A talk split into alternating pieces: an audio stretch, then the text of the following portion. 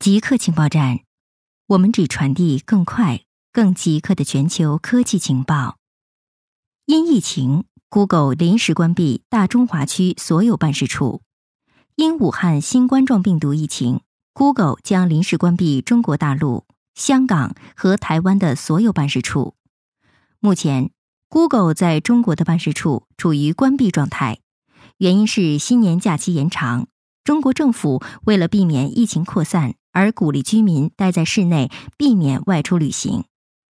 Google 发言人表示，公司计划按照政府的建议关闭办公室，并临时限制前往中国大陆和香港的商务旅行。Google 还建议，目前在中国境内的雇员以及有直系亲属刚刚从中国返回的雇员，尽可能回家在家工作。自离开日起，在家工作至少十四天。苹果也采取了类似的行动，关闭了三家商店，分别位于南京、福州和青岛，预计下周重新开放。调查显示，有更多的美国人去图书馆，而不是去电影院。美国电影行业去年创下了票房纪录，但在吸引人数上，它还无法比得上公共图书馆。根据一项盖洛普民意调查。访问本地图书馆仍然是美国人最常见的文化活动。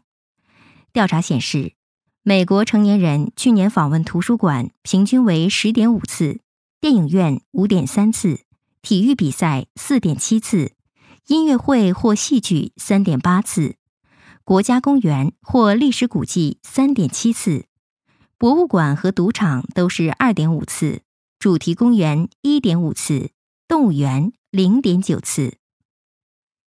量子纠缠相遇超导性。休斯顿 Rice 大学的一项实验将量子纠缠和量子临界关联起来，两种此前被认为区别的量子现象，在最新实验中显示背后存在相同的物理学规律。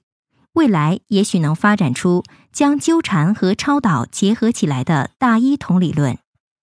研究报告发表在科学期刊上。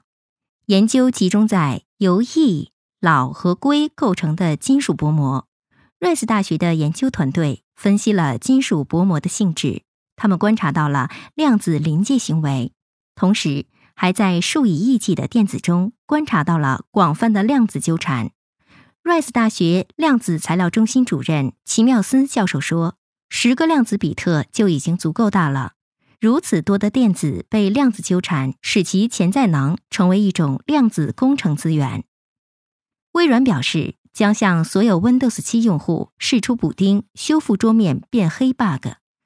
微软本月早些时候向 Windows 7释出了最后一批补丁，终止了对该版本的支持。此后，软件巨人将指向付费机构提供 Windows 7补丁。